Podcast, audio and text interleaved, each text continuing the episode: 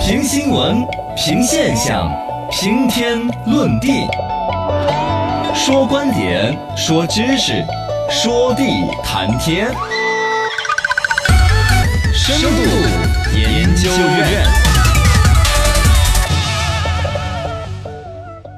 欢迎来到我们的深度研究院，我是今日轮值研究员小刚刚。嗯，哎，你把我整个声音出来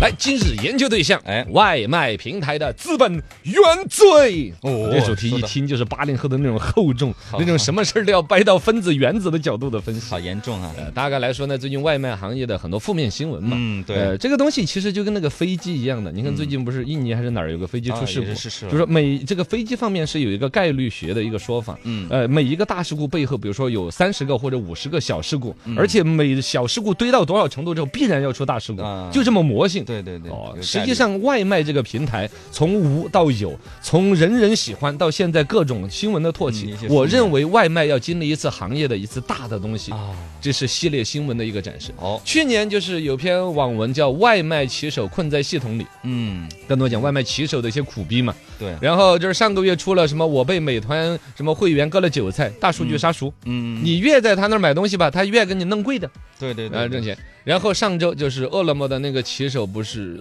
配送途中人不在了吗人？不在了，喂，人都死了嗯啊，还因为有四个订单没有完成还罚了款。罚款，这个平台的本身管理和就是肯定它不是这样子做，但它的系统的那种刚性对，让人觉得何其冷没有血。人情，反正后来说赔偿不赔偿，来来后来从两两千块嗯，后来变成什么几六十万，块啊六十万。啊，反正就是就是这么一说吧，包括后来还在出新闻说，有人到美团去上班，美团的那边的关联的就招聘的公司对说劳你要公司放弃社保，嗯，你多老土的一个边远的一个小厂子，对于社保来说，国家都管得多严。嗯对而美团一度进军过互联网体量最大的企业的，嗯，在社保这样一些基层逻辑上面，在打着擦边球，而且由此有网友就真正的行家哈一翻出来他这个企业的瑕疵，皮皮皆是。嗨哎呀，那我们来听一下，第一个来说，从商家的角度来讲，平台的扣点区别对待，这就明显不公平。嗯是嗯而且这跟我们现在说的就是要什么二选一啊、垄断呐、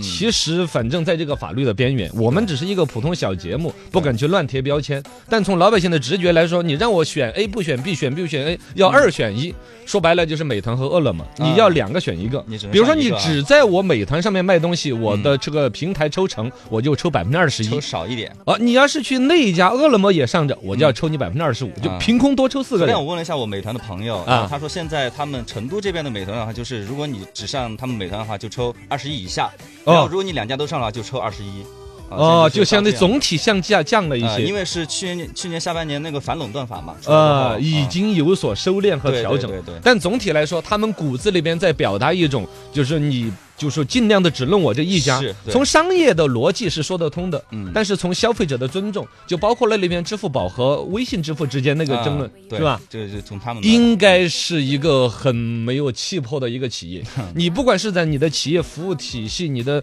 质量提升、性价比，让消费者自由的选择权，不管让商家端的自由选择权，对显得太不高逼格了。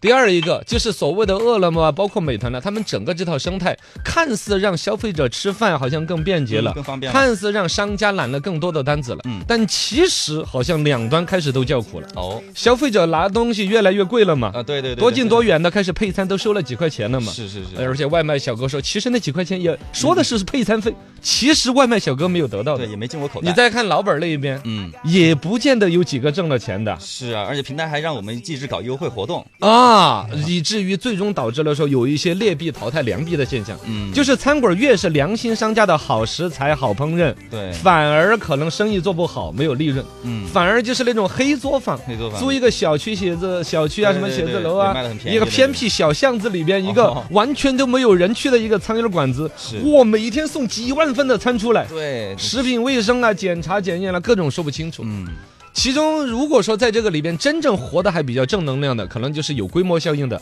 大型连锁，呃，对对对对，是肯德基啊，呃，可能麦当劳、必胜客啊之类的，它快规餐性模质效的应上面把成本是吧乡？村鸡啊这些都卖得哦哦，对，而且它利润也还保留得了，嗯因为我的批量采购就做得到这个空间。是另外一类就是纯靠薄利多销，薄到就无不合理的，就是我刚才说的那种黑作坊，嗯尤其他做的那种尽量能够不开火就不开火的拌饭那一类的，啊，有拿个电饭煲就整饭，对，然后热其一他下就行了，我热一下就行了。包括卖的菜都是那种工厂化生产嗯包的，装嗯一袋一袋的挤进去，对对对嘚当嘚当一挤，对像蛋包饭、什么拌饭、什么烤肉嗯饭。卖的超便宜，十多块钱一份哎，啊典型的就是那种死了厨师都能够活得 起，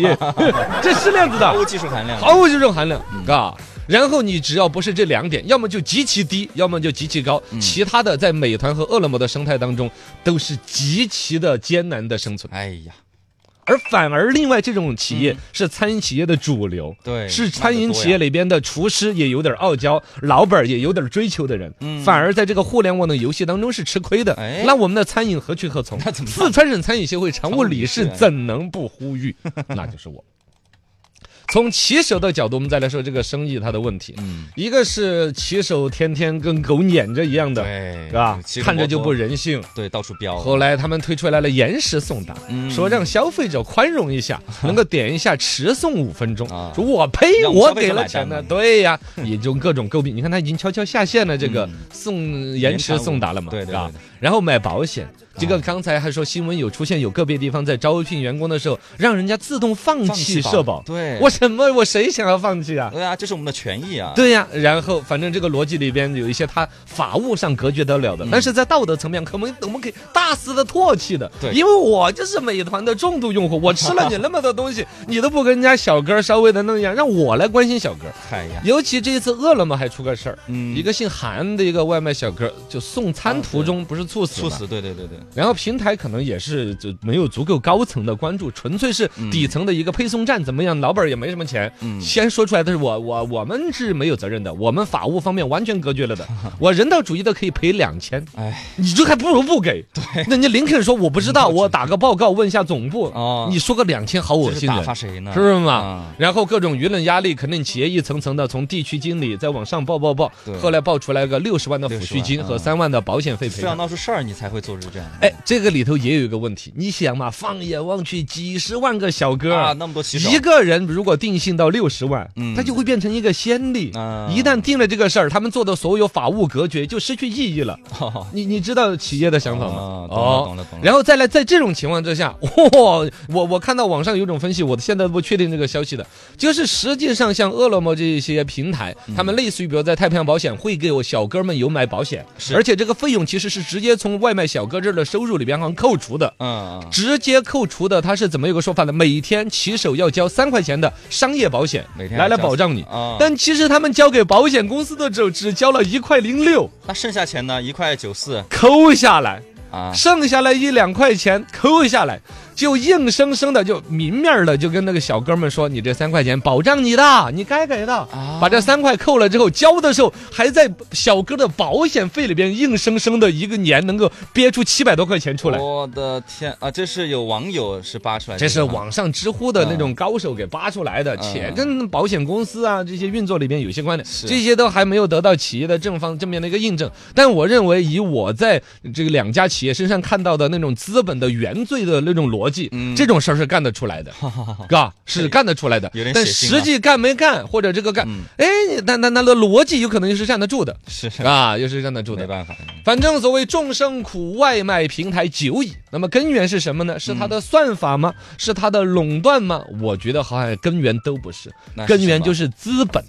嗯，资本让这个生意在拔苗助长。如果外卖平台的生意是一个十年的规划和缓慢的有序成长，嗯那必然会是体系健全、利润可控，对所有上中下游都在这个游戏规则当中磨合出了一套体系的。啊啊但现在不是，是资本要在短期内，我棒三千亿进来，棒啊补贴消费行为构成，棒马上要盈利，整个快因为当之前比如说几百上千亿的资金体量进入这个游戏，它资金也是成本，也是对对对对，投进去的哦，，然后几年之后要收钱了，嗯在企业的操盘手和管理这边，再加上某一些资本的对赌协议，你就可以很清晰看得到，现在某每一个指甲缝掐得进去的地方 ，都比要如说抠一刚才外卖小哥的三块钱保险费一天，对还要抠出一块九毛四。哎呀，那边对于所谓的餐饮商家这边餐饮也，是，嗯，扣点从百分之十几弄到百分之二十20几几，高的时候奔到过百分之三十。有现在有各种诟病，又回到百分之二十的上下浮动对。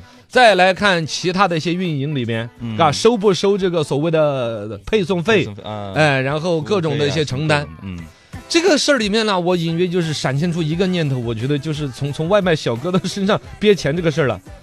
我想到了当年的煤矿生意。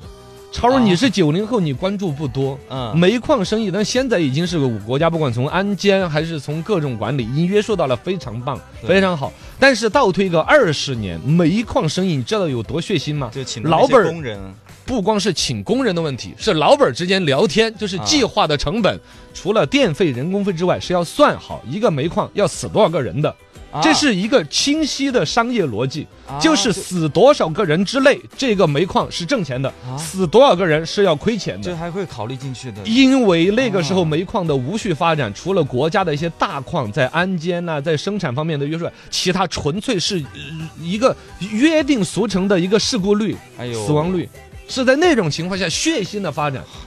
然后煤你矿把行业就是这样子的，哦然后你做一个类比，一个类比就是这样子啊的。也就是说，我通过一个套法律格物，在隔隔隔绝之后，在商业逻辑当中，我没有任何的瑕疵，嗯道德上你各种谴责，然后资本是本身就进入进，而且回来讲，这个体系已经很庞大了，资本里边也是老百姓。对你进来，这几千亿全是什么？你说是马云拿个大老板的钱吗？也不是，老百姓的钱通过理财产品嗯啊急转急转再转，也进入这个体系。对是，但是最终催生的是，在这个行业本身是一个没有底层保障的、没有基本的现代企业良 知的